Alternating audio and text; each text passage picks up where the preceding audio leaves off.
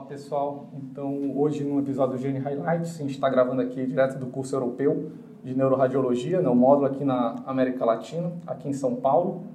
A gente conversou um pouco há algum tempo sobre os novos trials de stroke.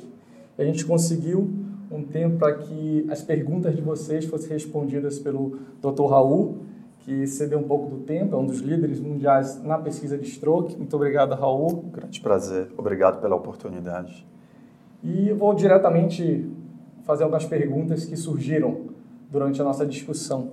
Uma delas foi a respeito da pseudoclusão. Quando o paciente chega no evento isquêmico, no stroke, a gente faz a angiotomografia cervical intracraniana, às vezes parece haver uma obstrução na carótida cervical e o radiologista não fica sabendo como lidar com isso, porque isso pode atrapalhar na neurointervenção, certo? É uma pergunta excelente, é, principalmente porque alguns dos estudos iniciais eles usavam a oclusão em tandem como uma exclusão para a trombectomia, que a gente hoje sabe que não é uma boa ideia na realidade. Os pacientes que têm essa oclusão em tandem, quer dizer, a carótida extracraniana e uma oclusão intracraniana a nível da carótida da artéria cerebral média, tem um grande benefício com a trombectomia, uh, tão grande quanto os pacientes que não têm a lesão tandem. Mas do ponto de vista prático, é, é um problema muito importante, é uma das limitações ah, dos métodos não invasivos de imagem. Então, quando a gente, a gente escreveu um artigo a respeito disso no jornal Stroke em 2017, onde a gente analisou os pacientes com oclusões isoladas intracranianas. Então, eram pacientes que a gente sabia, pelo procedimento né, invasivo, que esses pacientes não tinham uma lesão cervical e a lesão era somente no, no, no segmento intracraniano. O que é que aconteceu? 45% aproximadamente desses pacientes com lesão isolada no segmento intracraniano da carótida, eles tinham uma imagem de pseudo-oclusão cervical. Quer dizer, na angiotomo, você tinha uma imagem que sugeria que a oclusão seria na carótida uh, cervical proximal ou ao nível médio, mas definitivamente no segmento extracraniano da carótida. O que foi mais interessante é que a gente constatou que quando a gente fez então a angiografia convencional nesses pacientes, 70% desses pacientes que tinham essa pseudoclusão extracraniana ou cervical, na angiografia convencional também ah. apresentava essa pseudoclusão cervical.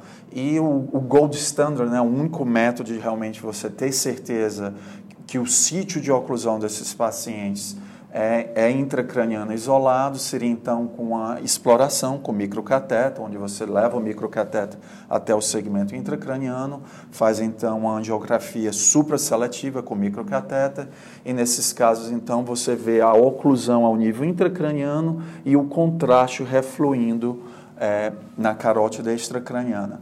Então, esse é um artefato de fluxo, né? obviamente esses pacientes têm uma oclusão intracraniana, existe então uma coluna de sangue não opacificado, e quando você faz a imagem contrastada ou para angiotomo ou para a, a, a geografia convencional mais proximamente, aquele contraste ele não consegue penetrar até em cima. Bem, o, algumas técnicas para tentar melhorar a acurácia né, desse diagnóstico seria você fazer a imagem retardada na angiotomo, né? Você faz sua primeira angiotomo e repete a angiotomo logo após a angiotomo, né? É uma imagem não contrastada esse ponto, tentando então capturar a penetração retardada do contraste ou nos casos que se fazem CT perfusão, você vê, né, então ali na, na, base do crânio se existe uma imagem retardada de penetração do contraste. Outras coisas que podem ajudar, obviamente, é uma presença de calcificação importante no bulbo da carótida ou a imagem de um duolumen. Né? O primeiro caso sugeria, então, uma oclusão aterosclerótica cervical, o segundo caso, uma oclusão por dissecção mas na presença, na ausência desses sinais, eu acho que deva ser parte do diagnóstico diferencial dessa potencial oclusão extracraniana. Eu acho que o, o neuroradiologista diagnóstico deva mencionar que esse diagnóstico é, tem que ser feito com, com um pouco de, de cautela, porque em torno de uh, uh, 45% dos casos de oclusão isolada intracraniana você pode ter uma pseudo-oclusão. Então é importante frisar isso no laudo, que pode não ser uma obstrução verdadeira. Né? É, é, é, exatamente, exatamente. Isso ajuda então os colegas do time da, da neurovascular e da neuroendovascular para programar então o procedimento deles. Legal, esclareceu bem uma das dúvidas. E a outra dúvida que surgiu também em relação, agora com a utilização da angitomografia pelo celular de 2015, agora com a perfusão, é, mudou bastante né, o, o, o, workflow do atendimento do paciente com um AVC isquêmico agudo. E com, qual é o papel do radiologista nesse novo processo? É, essa é uma pergunta uh, excelente e é um campo extremamente dinâmico, né? É, inclusive, coisas mudaram tão recente como duas semanas atrás. Bem, acho que a gente tem que definir um pouco as janelas terapêuticas, né? Acho que nas primeiras quatro horas e meia, onde o TPA endovenoso é, é, é, é indicado, né? É muito importante que a gente entenda que tempo é cérebro e a gente tem que fazer esse diagnóstico bem precoce e a infusão do TPA o mais precoce possível. E a imagem avançada não deva retardar então a administração do TPA endovenoso. É, eu acho que cada vez mais os grupos de, de a radiologia diagnóstica e o grupo da neurologia vascular têm que trabalhar junto. Eu acho que a sala de tomografia ela tem que se transformar. Né? Eu acho que idealmente esses pacientes eles devam ser trazidos direto para a sala de angiografia sem passar pela emergência, né? Uhum. A não ser que o paciente esteja, altamente instável, né? Mas ele deve ir direto para a sala de, de uh, uh, tomografia, receber uma tomografia não contrastada naquele momento que se é, o paciente, então, a, a, forma os critérios para o TPA, o TPA é administrado. Na sala mesmo. Na sala mesmo, na sala de tomografia, o bolos é administrado e no segundo momento, é, então, se faz a angiotomo e potencialmente uma tomografia de perfusão. Algumas coisas a gente tem que salientar, né? Eu acho que a tomografia ah, de perfusão vai crescer o papel uh, no AVC agudo.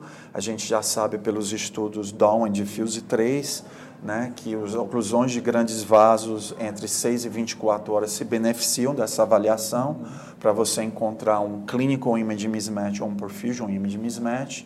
Mas uma coisa que é, é, é mais recente são os resultados do estudo Extend, né, que olhou então a, ao tratamento com TPA endovenoso entre pacientes é, entre 4 horas e meia até 9 horas depois do último tempo visto uh, na linha de base, incluindo os wake-up strokes, usando então CT perfusão com o perfusion image mismatch com a razão de 1.2 e um tamanho absoluto de mismatch maior do que 10 cc's, né, com core menor do que 70 cc's. Esse estudo foi positivo mostrou realmente uma vantagem do TPA endovenoso, inclusive em pacientes que tinham lesões de grandes vasos. No entanto, um dos critérios de exclusão desse estudo seria o uso da trombectomia. Então, como é que a gente está começando a abordar essa doença? Bem, se o paciente é um wake-up stroke, se é um paciente que está na janela retardada e tem grandes vasos, ele iria então para a trombectomia. Se ele não tem grandes vasos, hoje a gente sabe que o TPA endovenoso é uma boa opção.